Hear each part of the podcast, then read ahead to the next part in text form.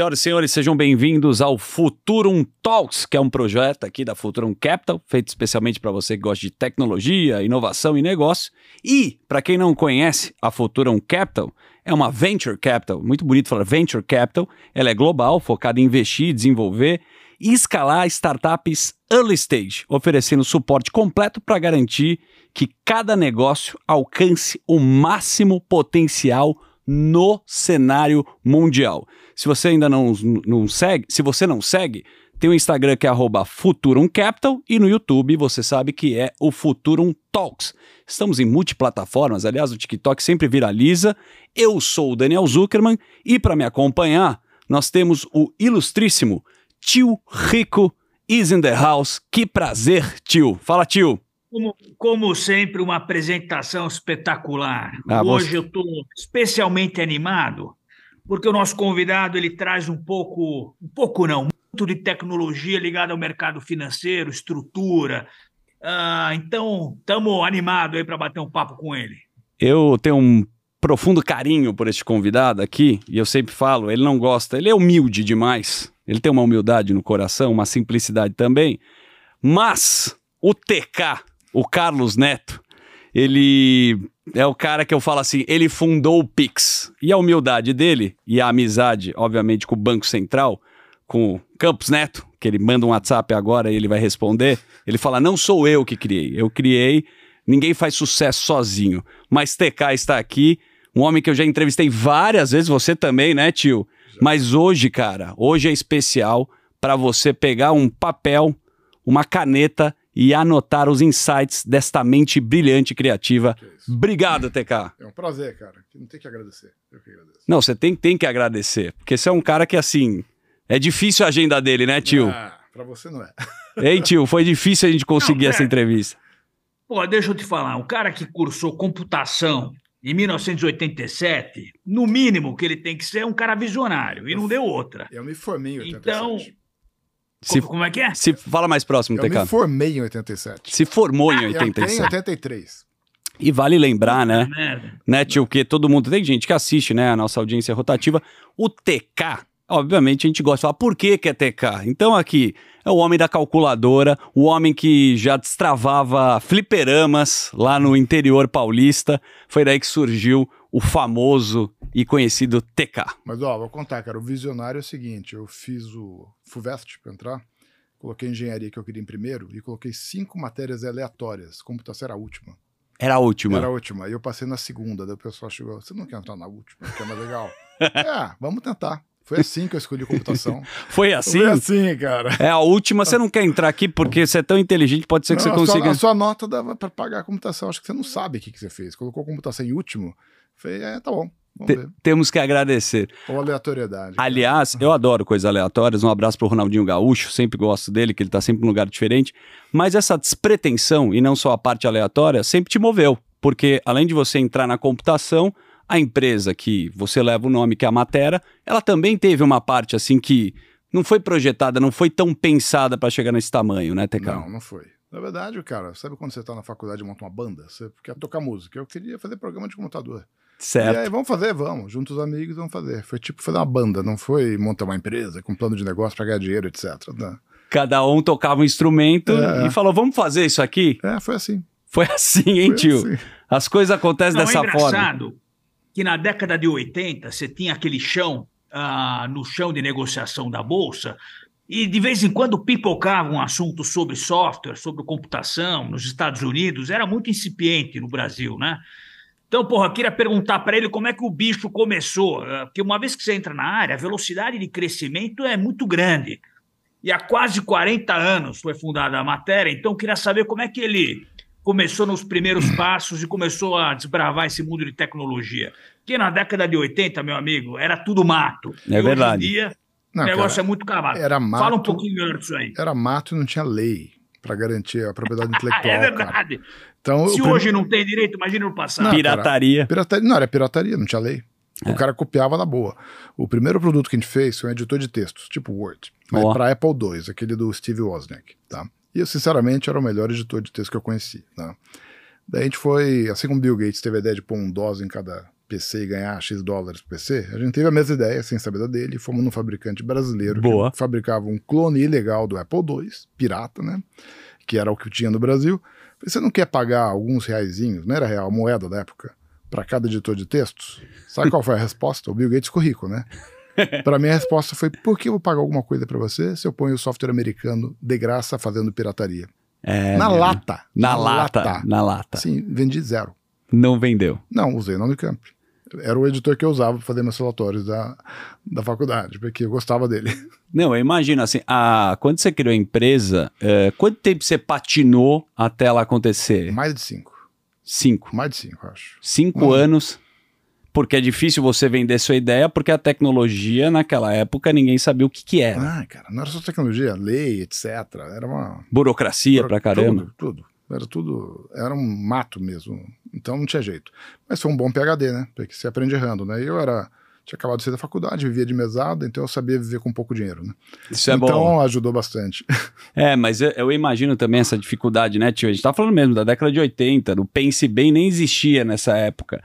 Mas a gente, hoje, o programador cada vez faz mais sentido. E o programador não deixa de ser um artista, porque ele tá sempre criando. Hoje tem valor um programador. O que, que era um programador quando você tava começando? Hum, cara, ninguém sabia o que a gente fazia, na verdade. Era difícil explicar, né? Era de explicar. Então, é, a gente estava lá fazendo software para tentar ganhar dinheiro. Né? Não conseguia, não conseguia, até que veio a brilhante ideia. Pô, quem que tem dinheiro no Brasil? Banco. Opa. Lá nos anos, no começo dos anos 90, banco tem dinheiro, investe não sei quantos por cento. Ah, Então vamos atender banco. Foi por isso que a gente entrou no setor bancário. Sim. Porque a gente estava enjoado de viver cinco anos vivendo de valor igual de mesada até então, tá? Então, E colocando dinheiro e o negócio não retornando, né? Ah, não colocava dinheiro, porque era só o sócio trabalhando. Na verdade, o que a gente põe era sangue, né? Eram cinco caras adultos, já formados há cinco anos, vivendo igual um estudante, ainda morando em República, dividindo moradia, porque não tinha dinheiro, tá? Então não tinha dinheiro para pôr, tinha sangue para pôr, tá?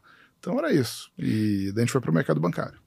Sangue know-how também, porque de certa forma o repertório que você construiu, que era uma brincadeira, né? Um certo bullying, o TK, que Uhum. te sacaneavam, que você Uhum. falava tanto do TK, É, te ajudou a nadar de braçada quando Ah, sim. precisou, né? com certeza. Quando você percebeu Não, que eu, queria Vai ver, eu queria ver como é que funciona a, que- a operação da empresa hoje. Porque ah, as pessoas que viajam, por exemplo, para os Estados Unidos, a gente consegue ver que o mercado americano ele é muito burocrático ainda.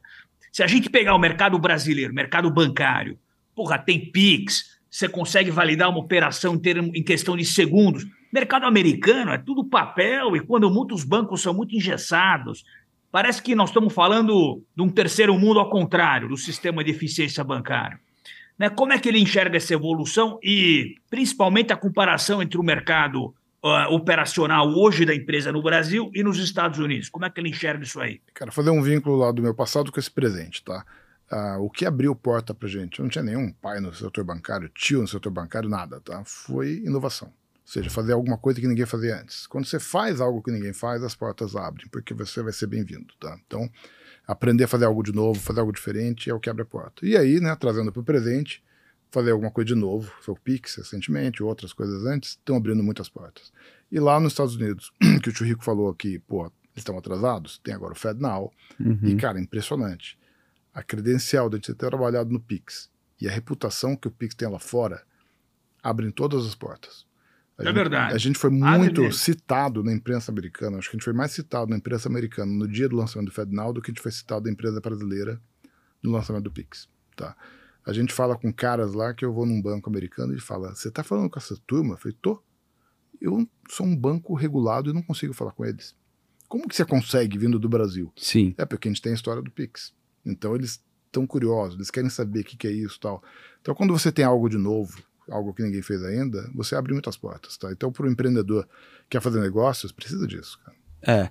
Mas você cita muito, agora chegou o momento, tio, da gente dar nome aos bois, pra você Hum. não ficar numa situação chata, né? Porque eu sempre falo, pô, você é o pai do Pix, mas foi de dentro pra fora. E tem essa história do Banco Central para os caras entenderem a ideia, Uhum. né? E eu queria que você contasse exatamente como é que foram as primeiras reuniões agora pra gente desmistificar É. a paternidade desse Pix que não tem, não é, não é de um, de um pai só. Não, foi o seguinte, eu estava em 2016, a gente lançou uma solução de pagar com QR Code, sem internet e tal. E eu estava lá lutando para aquilo dar certo. Obviamente é mais fácil ter calma para a coisa dar certo quando você tem uma cash call dando dinheiro ali, beleza, Opa. né? E, e aí eu, eu tava andando, vi um jornal no chão, Banco Central vai lançar um pagamento instantâneo. Eu, e vai acabar com o nosso negócio, mas vamos lá ajudar. Eu tinha um e-mail, eu mandei um e-mail. Ah, tá brincando. Sério, quero participar. Não, não, não, não, não, calma aí. O e-mail do Banco Central era carlos, arroba... Não, não, não, tinha um e-mail BCB, alguma coisa, pagamento instantâneo, arroba BCB, eu não lembro. Tá. Mandei um e-mail, ó, oh, eu queria trabalhar, participar desse grupo. Ah, ok, você é bem-vindo. Foi assim que começou. Tá. Daí eu comecei para as reuniões, lá em Brasília, que tinha, de vez em quando tinha em São Paulo, e é legal que acabava, eu sentava, aquele aluno aplicado, né? Senta na primeira fila, levanta a mão, não entendi, tal. Terminava a reunião, vai lá na, no tablado, conversa com a turma, e isso começou a criar proximidade, tá? E como era um fórum muito aberto e o Banco Central ouvindo muito os participantes, era só falar que eles ouviam, tá? É, uhum. Quem tinha vergonha de falar não foi ouvido, tá? Mas eles estavam lá para ouvir. Pra deram oportunidade. Deram oportunidade. Eu aproveitei bem, tá? Então eu consegui falar bastante. Tiveram vários outros caras. Não fui o único que ajudou. A maioria não, claro. É 100 pessoas ali. Uhum. Mas teve uma tropinha que ajudou mais, tá? Que interagiu mais. E nisso aí eu também comecei a evangelizar muito o, no mercado. E aí que veio essa coisa de pai do Pix. É porque eu falei muito, porque eu queria ajudar o Pix a dar certo, tá? E teve uma vez até que eu fui chamado para mediar o Brant e o Breno, no evento, eles são os pais do Pix, tá? Junto com a Pató, trabalho com ele. Falei, tá brincando, eu vou mediar os dois? Pô, tô me sentindo mediando o Bill Gates e Steve Jobs lá naquele. e foi lá mediar os dois, super legal, tá? Então isso foi aproximando dos caras, tá? E foi dando mais abertura para interagir mais com eles ainda. Então foi uma experiência muito legal e assim, tem que dar o crédito para os caras, tá? Eles ralaram muito, eles estudaram o que aconteceu no mundo para não repetir os erros do que os outros países cometeram. Então, eles aprenderam com os erros dos outros, né, que é bem melhor. Ouviram muito, foi, foi assim, ouvir a sociedade, conhecer com os outros, cara. Não foram presunçosos. O que, que é uma loja? Foi conversar com a empresa de automação comercial, de caixa registradora. Olá. O que, que é um não sei o quê? Foi lá conversar com um cara que entende. Então eles iam conversar com quem. Não era só banco. Porque o Banco Central tinha uma maneira de falar só com banco. Mas, pô, certo. se o Pix vai ser usado na padaria. Precisamos falar com os caras de lá. É, e ele foi falar. Tá? Então eles foram falando com muita gente, abrindo muito conversa, foi bem legal. E acabei pegando esse crédito porque trabalhei muito, evangelizei muito, fiz muita entrevista, falei muito com repórter e tal. Mas assim, a criação do Pix nasceu ali dentro, tá? Não, legal, mas vamos e lá. Ideia, Vai lá. você acha que a ideia era realmente. Que assim, uh, o brasileiro é engraçado, né? Uma cultura que realmente, quando adere, vai em massa. Então, nós temos hoje quase 140, 150 milhões de pessoas físicas usando o Pix. Nesse começo, você achava que ia ter um sucesso tão grande ou Não. você achava que o brasileiro era mais acomodado e pouco uh, disposto a entender o que era o Pix? Não, tem que, que todo mundo acaba aderindo, Não, né? O nosso guess, o nosso chute aqui ia dar certo, tá? Porque o, a gente sabia é. que o Pix estava dando mais certo em país de baixa renda. Porque o país de alta renda, todo mundo já tem cartão de crédito, todo mundo tem conta, não quer mudar o hábito, tá? No Brasil tinha uma terra virgem, tá? Que é a nova China ali, né? Então, uhum. a, você pega população que tinha nem conta corrente, passou a ter conta de fintech, daí a conta de fintech era isolada, o Pix ia conectá-la. Então a gente tinha uma percepção que no Brasil ia ser um dos países que ia dar certo, como tinham dado certo em outros países de baixa renda também. Mas a gente não achava que era tão certo assim. Tá? Hoje, teve um mês atrasado, acho que o volume de transações Pix já passou crédito e débito somado.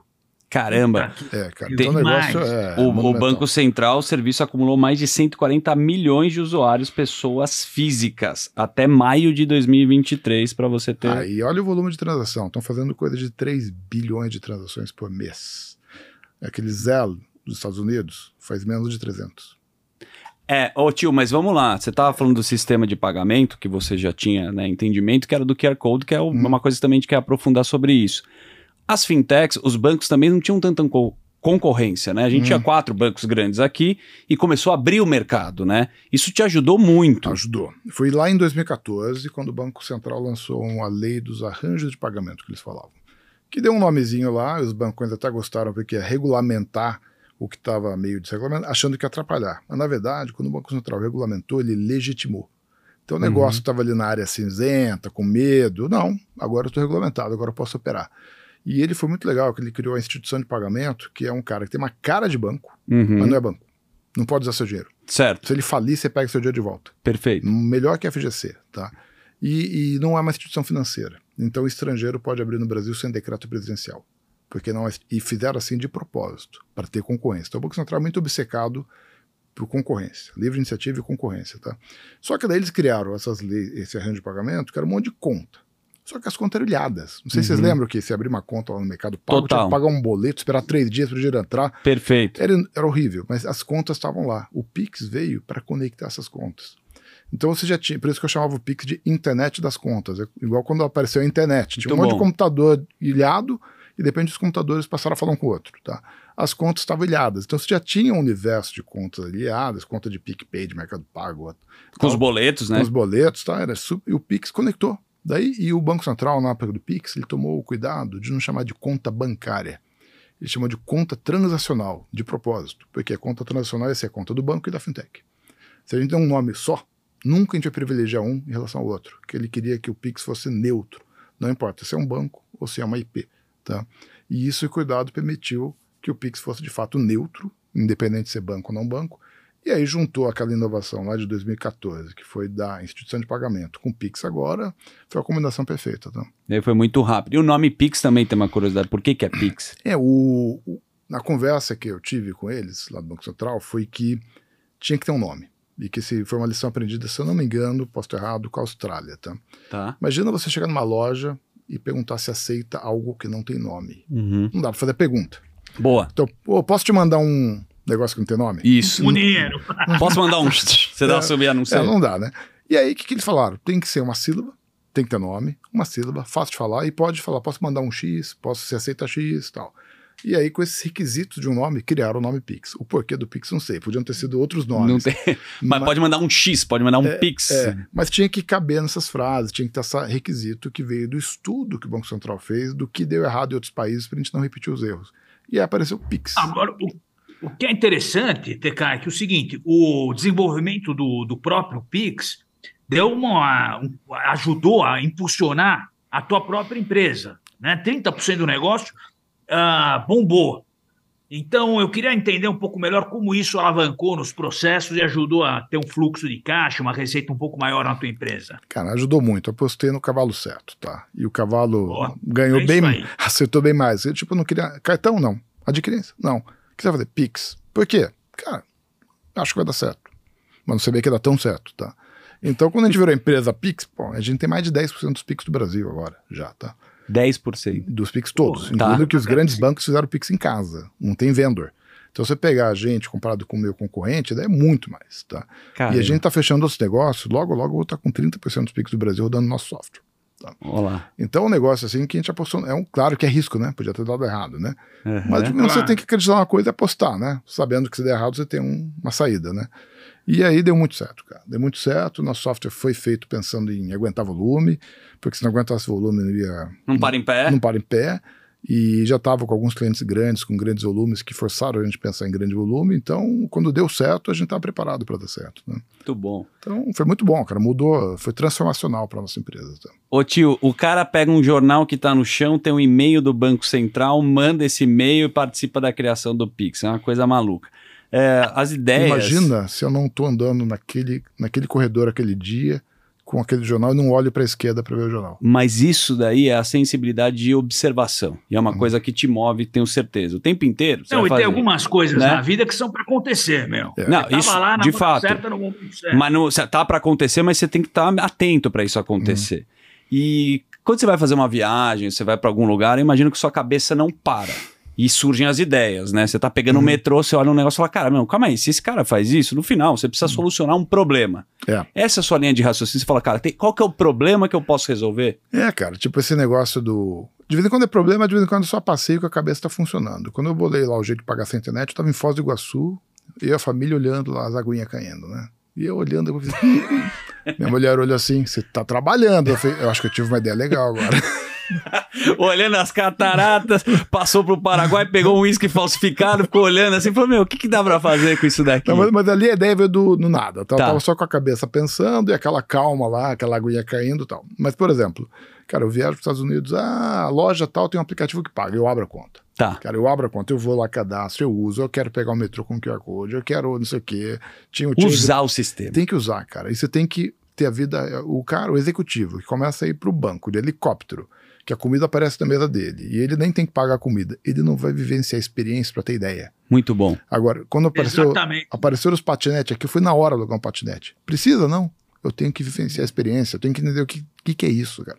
Se você não vivencia a experiência da- das pessoas do dia a dia, você não vai saber onde tem dor, onde tem oportunidade. Lógico. Você não vai conseguir ser criativo, porque você está vivendo numa gôndola, numa bolha de vidro, né? Então, é, é, você viver o mundo real, sofrer junto com as pessoas, entender que é ficar numa fila, etc. Daí você vai ter ideias, porque você vai sentir a dor e a sua cabeça criativa de, de solucionar problemas, né? Você vai ver o problema para resolver. Muito. Se você não vê problema, como o, que vai resolver o próprio tio me fala, quando você vai viajar, cara, se perca, vai se perder. Entra num lugar, não pega um roteiro, não pega um guia só. Vai lá pra um lugar que você vai entrar do nada. Em Nova York tem um jazz, tem um cara que tá falando isso. Você vai pra Israel, o cara tá, tá um aplicativo que você nem sabia que existia. Você tem que usar o que tá acontecendo É, é. pra você ter essa experiência. E é tanta coisa que foi criada assim. Esse, essa forma de pagamento, tio, que ele tá falando do QR Code, cara, primeiro que você patenteou nos Estados Unidos. né? E qual que é a lógica? Que você vai conseguir pagar sem ter internet. Eu, sem internet, a loja com internet. O que, que eu pensei? Pô, eu tô na rua, eventualmente sou um cara que não tem plano de dados, ou então tô no Certo. subterrâneo, eu tô no outro país. Vários motivos para eu não ter internet. Tá. A loja tá lá paradinha, vendendo, ganhando dinheiro. Ela pode ter uma internet. tá? Boa. Então eu não preciso resolver o problema dos dois sem internet. Tá. Que é um problema Alguém muito vai mais ter difícil. internet. A loja tem, eu que não tenho. Tá. Eu vou lá, mostro meu QR Code, eu ponho meu TAP do NFC, a loja pega todos os meus dados, manda para o banco e pega meu dinheiro. Então, na hora que eu encostei meu celular, o dinheiro foi transferido, saiu da minha conta, foi para a conta da loja naquele segundo e está tudo feito, tá? E eu não preciso voltar a ter internet para pagar. Ali, Muito tá bom. pago. E eu sem internet tá pago, tá? Então, é, é, resolve um problema de negócio de uma forma simples. Quem olha a ideia fala, pô, mas você patenteou isso? Falei, é, ovo de Colombo, ninguém pensou antes. Uhum. Simples. Ô tio, as ideias boas são óbvias, né, tio? É, e na verdade, elas são simples e óbvias, só que o simples é a coisa mais difícil de fazer. É a coisa mais difícil. A simplicidade é o estágio máximo da sofisticação. E o que o TK falou, esse negócio de você vivenciar o dia a dia, o chão de fábrica, a gente fala isso exaustivamente. Quanto mais no topo você está, mais na bolha você vive e menos as coisas chegam para você. Os problemas, as dores. Então, mais, talvez alienado seja a palavra você acaba ficando. É verdade, você tocou num ponto especial. Queria fazer uma pergunta para ele. Manda bala. Expectativa de evolução do Pix hoje. Então, a gente cresceu bastante, uma porrada de, de novos aderentes, de pessoas físicas usando, e o mercado de fintech, a evolução do Pix. Como é que ele enxerga essa evolução para os próximos um, dois, cinco anos? Tá. Lembra que eu falei que o Pix é a internet das contas? Perfeito. É igual a internet. A gente não sabe onde vai parar, tá? Cara, Exato. em 96, eu acho, eu dei uma entrevista que eu falei que me perguntaram se a internet a cabo, de TV a cabo, que não tinha ligado de escada, se ia ser usado para mandar e-mail também. Eu falei, não, vai ser usado para fazer texto, fazer planilha e etc. Dez anos depois a Google lançou. Dez Certo. anos depois, tá? Porque, cara, dá pra fazer muita coisa com a internet ligada. Com o Pix também. A resposta é parecida, tá? Eu acho que o Pix vai ser a internet de todos os pagamentos. Você vai pagar crédito no Pix, vai pagar vale-refeição no Pix, vai pagar com cripto no Pix, vai pagar tudo. Por quê? Porque ele é só uma rede que liga o ponto A com o ponto B. Certo. De um jeito muito barato. Quando você tem uma coisa que liga o ponto A com o ponto B muito barato, para que inventar outro? Perfeito. A concorrência deixa de ser no trilho, a concorrência deixa de ser na rede, a concorrência fica o que, que eu faço por cima. Ou seja, antigamente, antes da internet, você cobrava para transferir dados. Certo. Agora você cobra o quê? O dado que é transferido. O seu conteúdo você cobra. Muito. Tá? Então é isso. A gente paga pelo filme e não pelo aplicativo da Netflix. A gente paga pelo filme, pelo conteúdo, etc. Pelo, pelo, é isso. Então o Pix eu vejo de evolução agora de cara para abril de 24, vem o Pix automático, que é o Pix débito em conta, tá? Então você poder colocar lá sua conta de luz, é, seu Netflix, etc. Já vai debitar sua conta automático.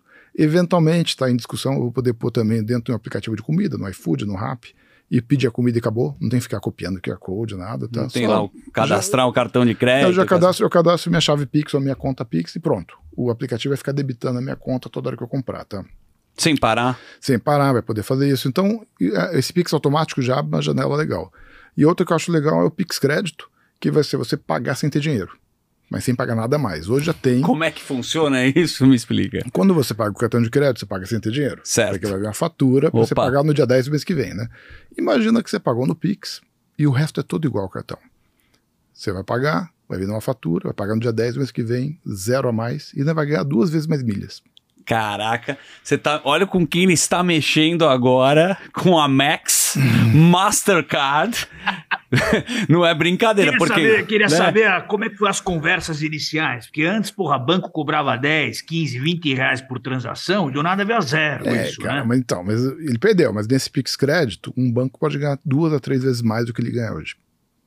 Então, por que, que os grandes bancos não vão querer fazer isso? Tá? Porque, cara, no fundo, comprar é mandar o dinheiro da sua conta para o conta do lojista. Só que hoje esse dinheiro anda por um labirinto, uma coisa complicada. Por quê?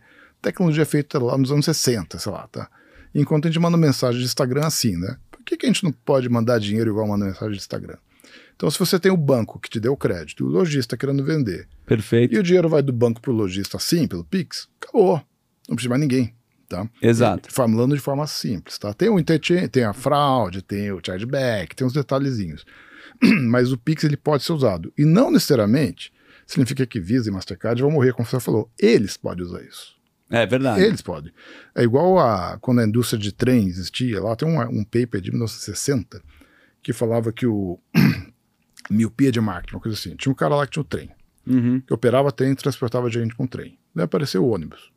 Ele, pô, esse ônibus vai me matar, não sei o quê. Daí outras pessoas compraram o ônibus e começaram a transportar pessoas com ônibus. Daí apareceu o avião.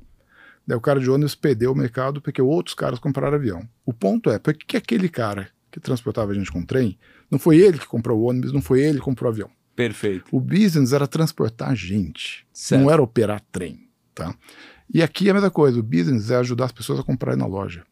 Se vai ser pelo plástico, se vai ser no coisa, vai ser em cima do Pix, tanto não importa. faz. É usar a ferramenta. É, né, essa TK? mudou a tecnologia, entendeu? E eu acho que o Pix tem tudo para ser o avião aí, para ser uma tecnologia mais eficiente, mais rápida, para quem está no jogo operar. Agora, se quem estiver no jogo não acreditar e achar que nada vai mudar, Aham. outros mudarão. Você vê na internet. Perfeito. A Amazon existia antes da internet?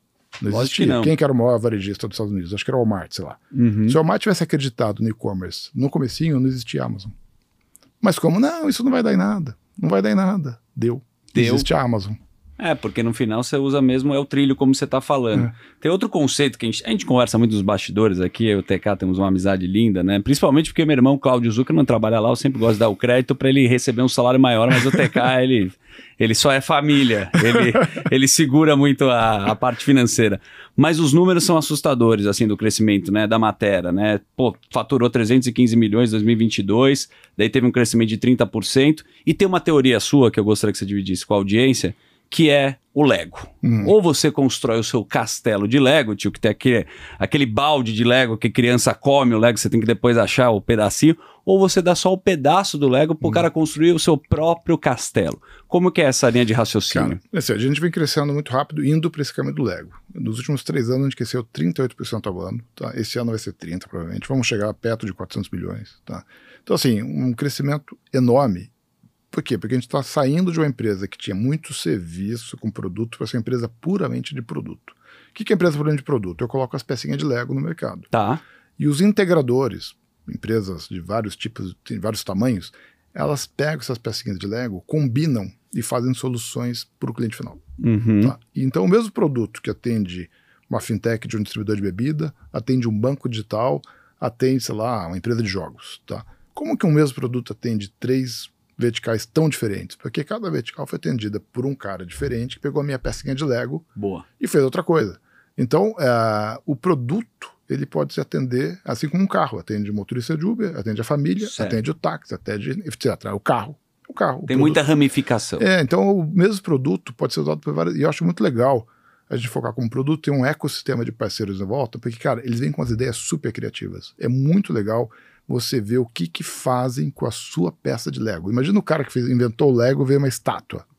Que- Como é que o cara fez isso? É, e foi eu que fiz o Lego, mas essa estátua eu não conseguiria fazer Perfeito. tá? E dá valor, ou seja, e, o- e você ter esse ecossistema de empresas em torno de você, você vira uma empresa plataforma. Tem livros falando de empresas plataforma, tá?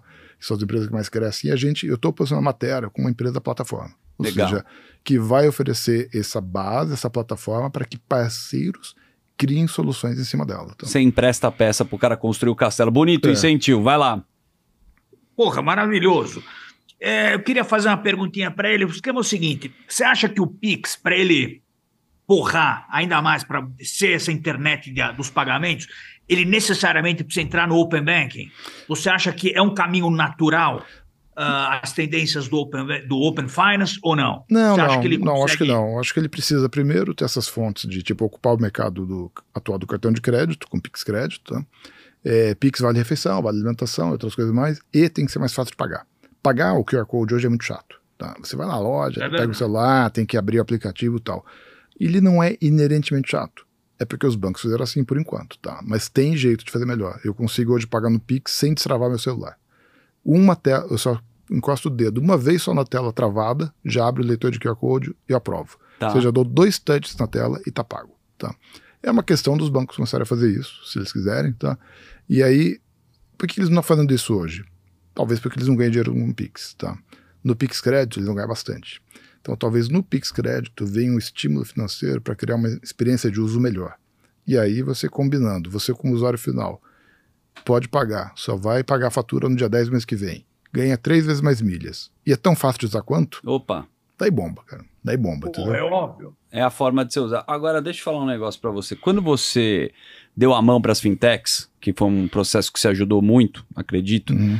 é, a gente via. Hoje a gente está vendo aqui, segundo os dados, representam 9,1% do mercado nacional de startup. Quando a gente fala de startup, o que, que você enxerga do mercado de startup, Uhum. que é uma coisa que você, você, você é um entusiasta, eu vejo, né? Você gosta de ajudar a turma. E as fintechs também no Brasil. O que, que você tá. Como você enxerga? Cara, hoje, o momento daquela fintech pura, eu acho que já foi, tá? Quando nasceu o Nubank, não tinha nada, Certo. beleza. Hoje eu acredito muito na fintech embarcada. O que, que é isso? Eu já tenho empresa, eu já tenho a cadeia de valor, tá comigo, eu sou dono dela, e a coisa mais difícil de um banco ter uma cadeia de valor, certo. é mais fácil eu montar o meu banco do que um banco conseguir a cadeia de valor que eu já tenho. Perfeito. Porque abrir um banco, abrir uma fintech, a barra baixou muito, graças essas iniciativas de Banco Central, tá? Opa. de 2014, da instituição de pagamento, daí com, a, com o Pix, etc. Então, hoje, ou o cara já tem uma cadeia de valor e ele Uhum. abre a fintech dele para a cadeia de valor, ou o cara tem um software que atende uma cadeia de valor, ele já é um grande integrador de uma cadeia de valor, ele enfia o Pix ali no software dele e pronto. Tá? Tá embutido, sem fricção. Então a gente tem parceiros nossos que colocaram o Pix no software de PDV de posto de gasolina, ele mais que dobrou o faturamento dele. Caramba. Mais que dobrou. Só Usando a ferramenta. Usando a ferramenta. Ele enfia o Pix no software dele, que já existe, pronto. Mais que dobra o faturamento, cara. O que, que você pode fazer numa empresa que dobra o faturamento assim? Não existe. Por quê? A transação já estava com ele. Ele que via quando você tinha abastecido de litros no seu carro, calculava o valor e tal. Só que na hora de pagar, ele não ganhava nada. Agora ele está cobrando. E ele está ganhando FII. E cobrando menos do que o adquirente cobrava. Tá? Então o Perfeito. dono do posto está feliz e ele mais feliz ainda. E eu junto, né? Lógico, participando desse bolo. Então, assim, é, o que eu vejo de startup e tal é se você está numa cadeia de valor, Tá. um software que você já está determinando o valor que vão ser pagos, você já está dizendo quanto tem que ser cobrado, cobra, cara. Perfeito. Você já está ali, é só cobrar. Tá? E não é difícil, porque o Pix facilita muito. É. Tem outro ponto interessante, tio, que eu tava aqui pensando. O cartão de crédito, ele tem um mailing gigantesco, né? Ele sabe o que, que você vai comprar, quanto tempo você vai durar, e o caramba, você vai na farmácia, tem uma vida aí que tá tomando muita cachaça. E no final, a gente tá na era de dados. Uhum. E o que você tá fazendo com o Pix? Você cadastra suas informações de certa forma. Uhum. Qual que é a sua visão do valor dos dados e como é que você enxerga isso? Tem uma coisa a mais no Pix que pouca gente usou, que além de eu saber a loja que eu comprei, o banco sabe também o que eu comprei. Que o Boa. cartão não sabe, tá? Porque para verificar a segurança da compra, o lojista pode, se ele quiser, Uhum. colocar até 50 itens. Então eu vou saber, porque eu olho depois na hora de aprovar o pagamento e vejo, ah, tem isso, isso, isso. Era isso que eu comprei mesmo, eu aprovo. Só como efeito colateral, o meu banco passa a saber o que eu comprei. Opa. Coisa que nem o cartão sabe. Tá?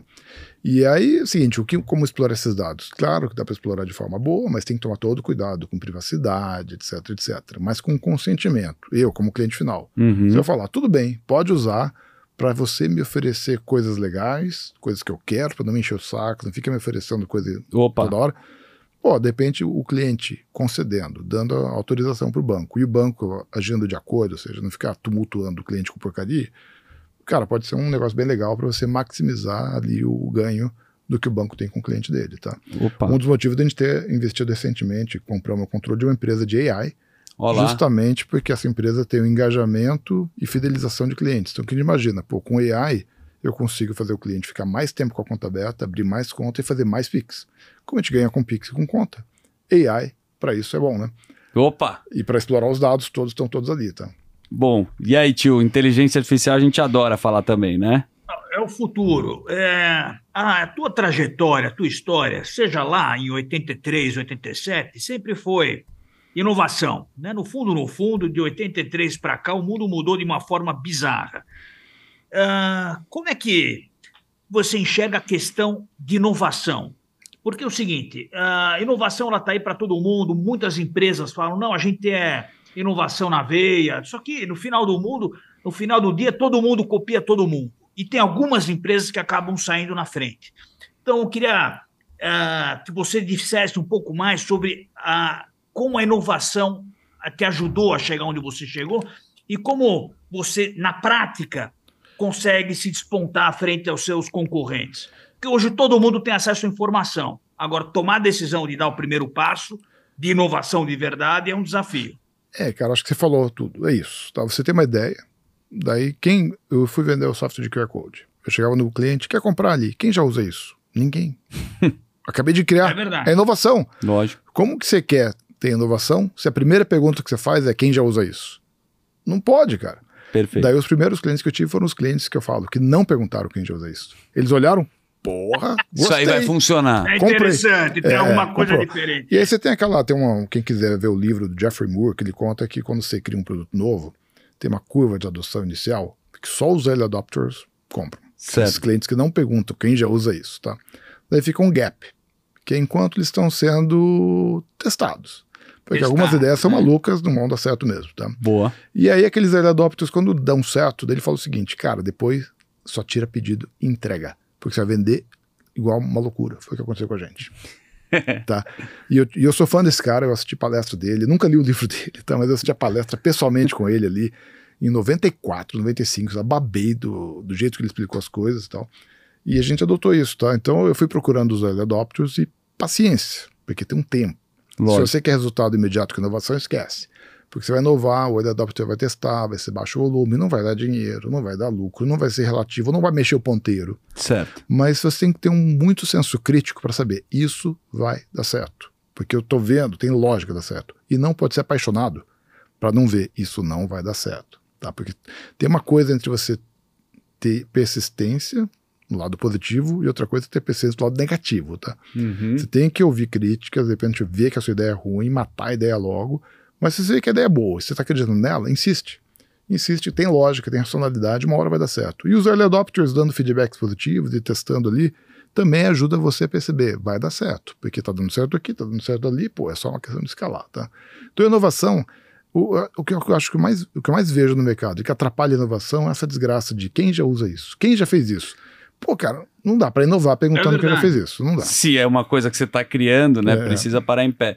Mas esse assunto que é tão interessante quando a gente fala de inteligência artificial, é, e a gente estava conversando também nos bastidores, a gente estava falando do chat GPT. Uhum. Você é um cara que usa o chat Uso GPT. É, tem muita coisa que a gente pega o Web3 é barulho. Uhum. Metaverso, vai dar certo. Tem muita coisa que a gente fala, pô, isso aí já teve o Second Life. O que que de fato você está usando o chat GPT e o que, que você enxerga da inteligência artificial que não é barulho? Cara, o, tanto o ChatGPT como o Bard, eu não testei outros, pode ser que tenha outros muito bons também. É, outro dia um cara me falou: no futuro a gente vai falar que eu não sei como eu vivia sem isso antes. Eu falo: hoje eu já não sei como eu vivia sem isso antes. Para mim, o ChatGPT e o Bard é igual à internet, igual ao celular. Eu não sei como eu vivia antes, cara. E é tão novo. Porque quando ele, ele resolve o problema de uma forma muito boa. Você começa a, a trabalhar, tipo a ideia da, do pagamento sem internet. Eu fui certo. trabalhando com ele. Imagina isso, imagina aquilo. Ele deu ideia. Ô tio, ele tá falando o seguinte: que o ChatGPT tá criando junto com ele é, as não, inovações. É, cara, eu, eu, eu falei que eu virou meu novo amiguinho. Você consegue não, conversar com ele ali, cara. Nove meses atrás, não tem nenhum ano o ChatGPT. Lógico. É. Não, cara, impressionante. Aí eu comecei a trabalhar. Daí, quando eu quero explicar para o time e alinhar a informação, eu falo, pessoal, Olha a conversa que eu tive com o ChatGPT, tá tudo escrito aqui. Aí todo mundo lê, todo mundo entende. Ele manda a conversa com o chat pra turma estudar. Mas tem um detalhe importante que a gente conversou também, que é ter repertório. Sim. Não adianta, você, não, você precisa saber fazer a pergunta e claro. ter conhecimento sobre aquilo. Você induz ele. né? Sem dúvida. Você É, provoca. Você provoca, você dá, dá dica, dá, ele, e ele escreve em cima, ele elabora, ele junta as coisas, ele. mas a ideia é sua. Outro dia eu fiz um texto, ah, esse texto é do GPT. Eu falei, não, é meu. Eu que dei ideia pra ele, eu que falei o que tinha que escrever. tal. Lógico. Ele só foi, só deu a flor. Ele fez a sinopse, mas você É, que Eu construiu que construí é meu, cara. a, a ideia É dele. igual você falar que quando eu escrevo na impressora laser, não é meu, porque aquela letra não foi eu que fiz com a minha caneta. Exato. É, o texto é meu, agora o texto é meu ainda, só que não é letra a letra, é a ideia, né? O- o backbone da história é minha. Ele deu uma floreada na história ali. E tá? dentro da matéria que você falou que você consegue ter a captação dos dados com a inteligência artificial, co- como essa ferramenta é usada em ordem prática? Hoje o ChatGPT a gente não está usando para esse tipo de coisa. A gente está Tá. usando a empresa que a gente comprou, né? Que vai ser usada, mas de forma muito cuidadosa, respeitando as leis e tal. Agora, o ChatGPT é muito usado para você fazer início de projetos, escopo de projeto, alinhamento de ideias e tal. E tem um outro que a gente está usando, que é o Copilot, que é para você fazer código. Então, um programador com o Copilot, ele fica ajudando a programar. E faz coisas muito legais. Tá? Então, assim, eu estou vendo o AI vai dar um aumento de produtividade gigantesco nas pessoas, tá? Eu, a nossa VP de marketing comentou quando nesse fim de semana que eu fiz um negócio com o ChatGPT, eu mandei para ela, um monte de gente, ela falou: "Poxa, falam que o ChatGPT faz um engenheiro valer 10 vezes mais. Para mim, faz um engenheiro valer 100 vezes mais." Olha lá. Porque o que ela viu de conteúdo ali, que eu fiz andando com o cachorro, segurando o cachorro com a mão esquerda e digitando com o ChatGPT com a mão direita, É incrível, cara. meia horinha, cara, em meia horinha, o- você olha o conteúdo que tá ali, é brilhante, tá?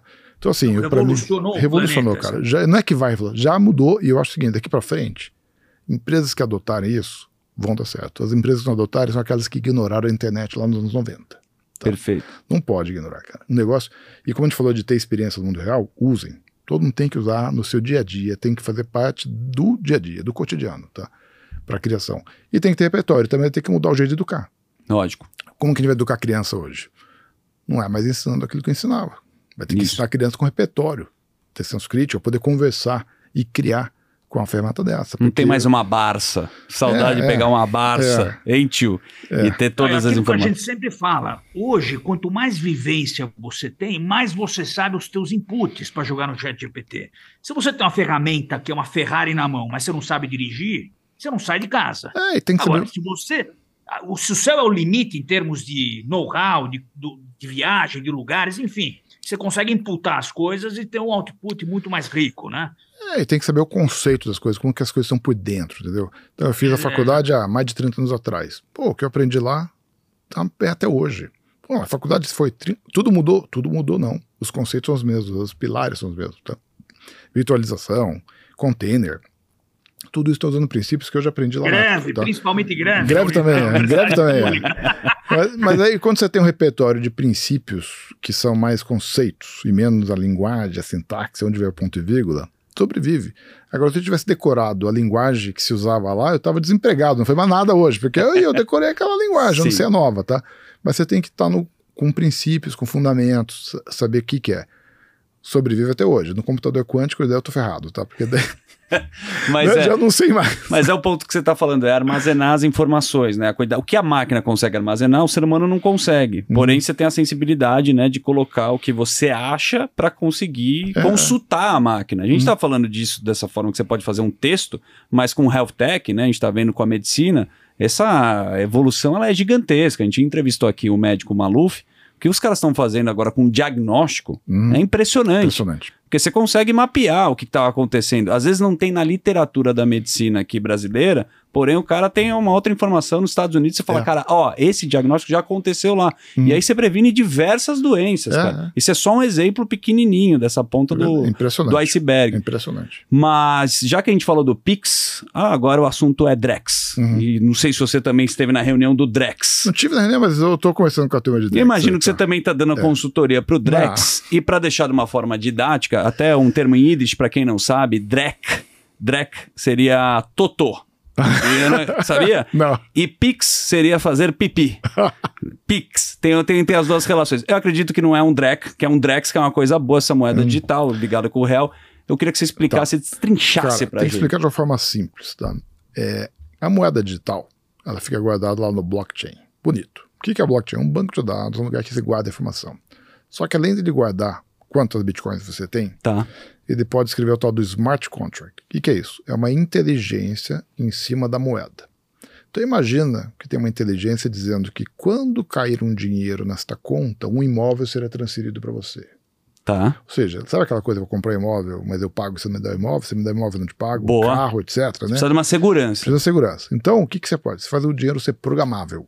Tá? Ou seja, você fala, ó, o- a custódia do, do bem é mudado junto com a mudança do dinheiro, ou um aluguel que é pago distribui para o fundo imobiliário dos donos de cota do fundo, tudo instantaneamente pelo blockchain por programa. Qual é a vantagem? O programa é incorruptível. Não tem que ter auditoria e nem tem que ter contrato por advogado. O contrato é feito pelo programador. Tá. Então o smart contract ele cria esse conceito de que do- das finanças descentralizadas, onde o dinheiro quando entra no blockchain ele segue a vida dele fazendo coisas que antigamente, hoje, antigamente não, hoje em dia é feito através de gente, através de Uhum. contratos, auditorias, etc. Lastro precisa. É, então assim, é, isso é o blockchain com o smart contract, tá? O Tá. que, que é o ponto? A nossa moeda não fica no blockchain, a nossa moeda fica lá no banco. Uhum. E aí começaram a se criar moedas privadas alternativas para viabilizar os smart contracts, porque eles são muito bons em termos de eficiência para a economia. O que, que o Banco Central percebeu? Pô, se eu não fizer a minha moeda para o blockchain, eu vou perder a moeda. Porque daqui a pouco ninguém vai querer real mais. Boa. Papel. Não, o real não é papel, o real no Pix, etc. Sim. Porque não dá para participar do smart contract. E aí o que, que o Banco Central falou numa reunião que a gente teve? A gente vai perder o poder de fazer política monetária. Ó lá. Onde foi parar o negócio, tá? Foi porque o DeFi, a finança descentralizada, é muito grande. Então nós temos que criar um real que possa participar desse jogo. Porque se a gente tiver uma moeda, que é a nossa moeda do nosso país, que possa participar lá do blockchain, toda essa inovação de finanças pode, poderá ser feita usando a nossa própria moeda, e não a moeda do outro. Não precisa Boa. usar o SDT, Ah, não precisa usar o sei lá o quê, tá? o BRLT. Você usa o, o Brasil, o real mesmo, tá? Só que daí, ok, como que a gente faz isso? Chamaram de Drex, é o nome dela, tá? Mas é muito mais uma representação do real no blockchain para que possa se fazer essas coisas de contratos inteligentes. Participar do sistema financeiro, senão a gente tá fora do jogo, Exato, basicamente. é para moeda, é para moeda se adaptar à evolução do mundo. É, é bem legal. Olha como o Banco Central de novo está antenado. Ele está vendo que o mundo está mudando, em vez de vir contra. Peraí, vamos nos adaptar, vamos criar uma moeda que participa desse jogo. Porque daí a gente está no jogo ainda. Porque se você fica negando, negando, negando, igual o Walmart negou na internet, o Banco Central não fez a mesma coisa. Ele viu que está crescendo. Para, eu não sei os volumes, mas o volume de negócios, finanças descentralizadas no mundo já é gigantesco. Um negócio assim. Bom, E aí tá entrando nesse jogo para a moeda não deixar, não virar uma moeda inútil. Porque é uma forma da moeda se manter viva, tá? Então não é uma nova moeda, é um Drex vale um real, um real vale um Drex. Simplesmente é o seguinte: você quer comprar um café, você vai pagar no Pix. Você quer comprar um imóvel, fazer um, algum projeto mais complexo, vai ser no Drex. E, tem uma, e você pode trocar um real daqui para um Drex, um Drex daqui para um real, e tudo bem, tá? Mas o objetivo é esse.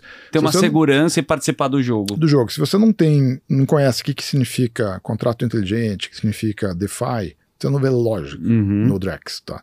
Mas quando você, os caras que eu conheço, que operam esse mercado, eles estão babando do Drex. Porque, meu, finalmente vou ter uma moeda que eu posso usar. Eu fico fazendo um monte de cambalacho aqui para conseguir ter um real virtual aqui, não sei o quê. Uhum. Eu vou poder ter. Então, assim, quem está neste mercado de finanças descentralizadas tá babando, tá? E o Banco Central, uma bola dentro aí, de criar uma moeda para nossa moeda continuar sendo útil. Olá, tio. Bom, É, E como é que se enxerga o mercado de criptos em geral no Brasil? Boa. Porque eu acredito muito na- no blockchain. Uhum. Isso que você está me falando é o futuro. Agora, tem uma série de ramificações, né? Às vezes a, a, a nego pergunta, porra, mas ah, o, o governo emite, mas ao mesmo tempo ele é centralizado, que é o Banco Central. Ele tem poder de fazer política monetária, sendo que a essência da criptomoeda é a descentralização. Como é que você enxerga o mercado É. de cripto no Brasil e no mundo, e principalmente depois da lei de regulamentação? É mesmo no caso do Drex, o Banco Central a guarda é descentralizada, mas a emissão é descentralizada. Ele que pode emitir, ele ainda pode imprimir dinheiro, tá? Então tem- é uma moeda estatal ainda, só que está no Certo. blockchain. Agora o mercado de criptos, de- cara, é um negócio tem de tudo, né? Tem desde moeda séria até pilantragem, Opa. né?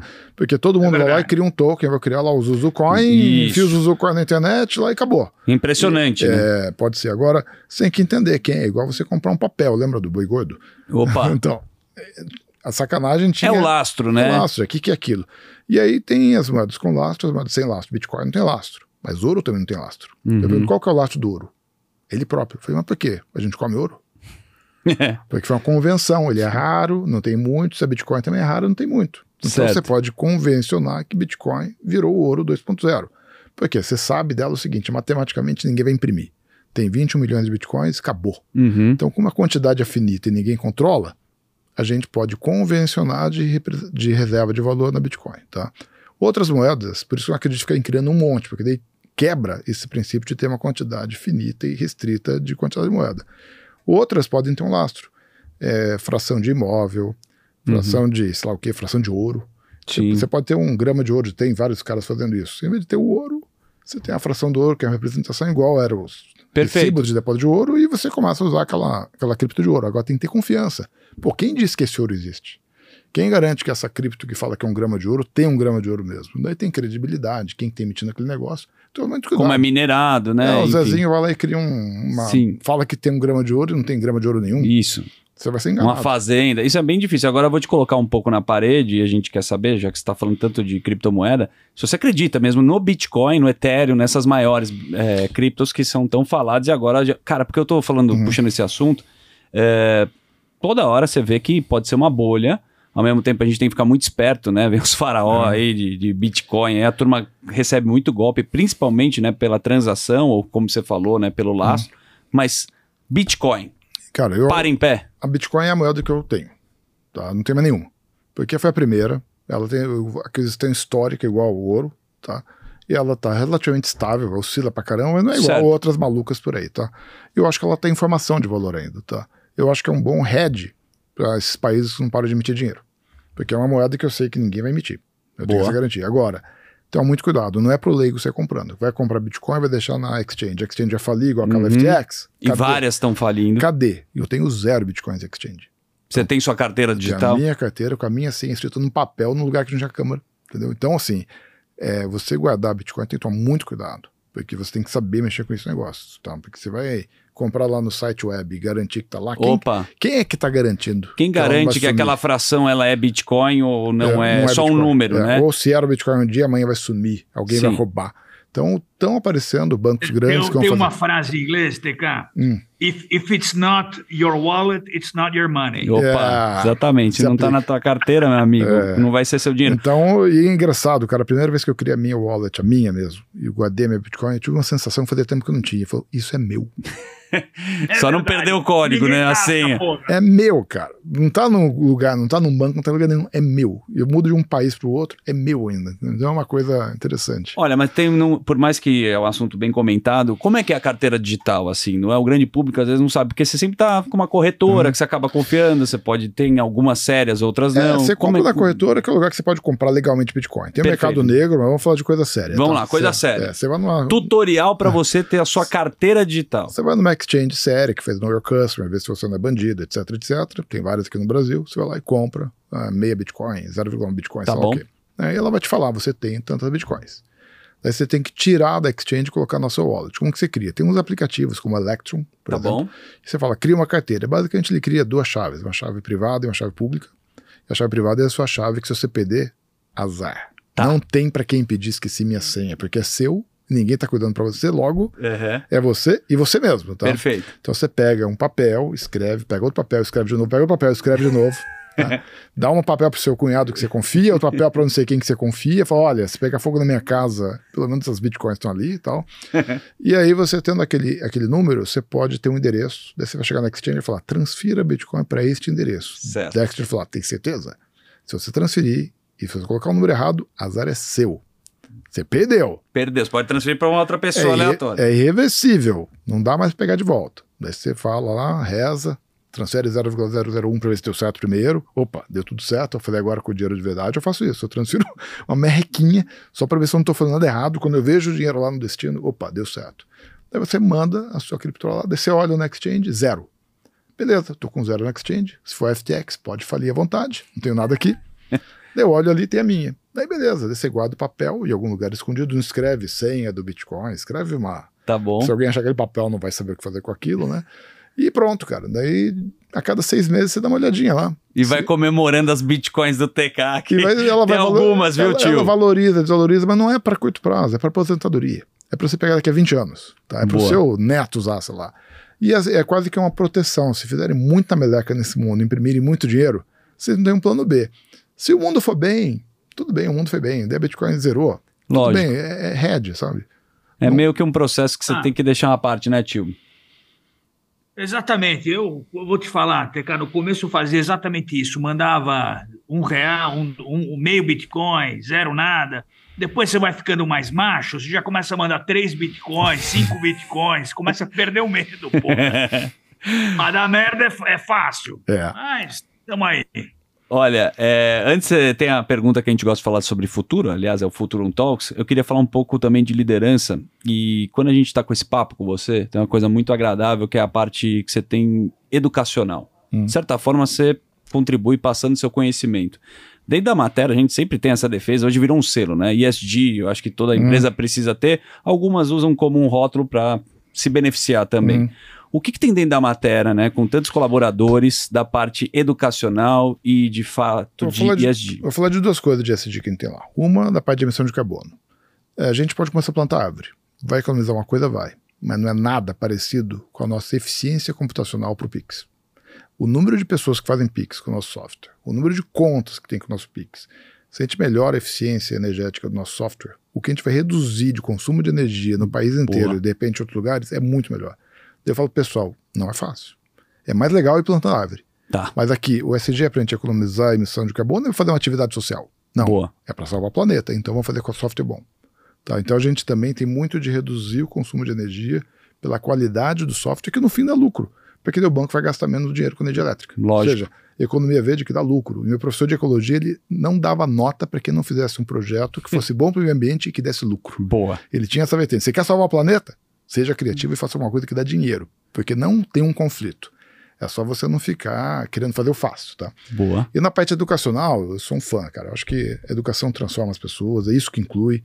É, eu, já, eu tive vários amigos que eram filhos de operário, hoje estão super bem. Eram, eram meus amigos que eu vim de uma vilazinha Boa. pequena, que todas as classes sociais estudavam juntos na mesma sala. Então, afinidade, amizade não era porque eu tenho a mesma classe social, é porque a gente gostava da mesma coisa. E meus amigos que gostavam de um ferro de solda lá e de mexer com eletrônica, nenhum era filho de engenheiro. Certo. E eram meus amigos, e era com eles que eu convivia, tá? E todo mundo teve escola boa tal, tinha um apoio da fábrica lá que dava ônibus de graça, deixava o cara trabalhar menos e pagava o salário cheio se ele tivesse com nota boa. Então você vê como que a educação é importante, tá? Então a gente tem na matéria o Instituto Matera, onde a nossa função principal é educar crianças. Tá? Legal, cara. E para mim a medida de sucesso que a gente está definindo agora é o seguinte: eu não quero saber se ele está feliz com a gente. Eu duvido que uma criança não vai ficar feliz se você educá-la. O importante é, tiramos ele da pobreza, ele arranjou um emprego, ele vai virar empresário, ele vai gerar meu emprego depois. Boa. Se a gente conseguir isso, daí deu certo. Agora, se ele apenas ficar feliz e agradecido porque você deu uma aula para ele, vai fazer bom pro, bem pro ego, mas a gente não criou o resultado. Tá? então, bom. então, o Instituto Matera tem um desafio muito forte de educação. Tá. E que de fato fazer uma educação que inclua economicamente, que liberte as pessoas, que as pessoas consigam ter seu próprio dinheiro, sua própria, e que virem empresários, e que ajude os outros, tá? E que transforme esse país. Porque, pô, país só falta isso, né? Pra gente dar certo. Total, cara, que é o que a gente menos investe. Como é que chama? Instituto Educacional? Instituto Matera. Instituto Matera. E aí, como é que a pessoa que gostaria de ou colaborar ou participar, ah, como é que funciona? Vai no site lá. Vai lá, Matera, a gente, a gente acabou, Matera. A gente acabou de, a gente tem acabou, que estudar. É, a gente acabou de entrar, acabou de abrir, tá? Uma muito legal iniciativa. É, e eu tenho, assim, meu, meu avô, ele fundou uma, uma faculdade, então Ó. eu já vinha com a educação ali do... É, Berço. O, o Inatel, que é o Instituto Nacional de Tele- Telecomunicações, lá de, de Minas, né? Eu nunca vi meu avô, ele morreu, eu tinha um ano de idade só. Mas você fica aquele orgulho de ver que ele, ele falou, cara, se a gente quer ter telecomunicações no Brasil, tem que ter escola. Tem que educação, não vai ter. Boa. Então ele falou, ah, criou a faculdade, tá hoje ainda é uma referência para 5G, etc. E é muito legal ver isso. E sempre que eu posso ajudar de alguma forma, eu estou ajudando. O que a gente pode deixar, tio Rico, é o legado que você faz tão bem. E convido você, tio, para fazer a nossa última pergunta, que é sobre futuro que você faz tão bem.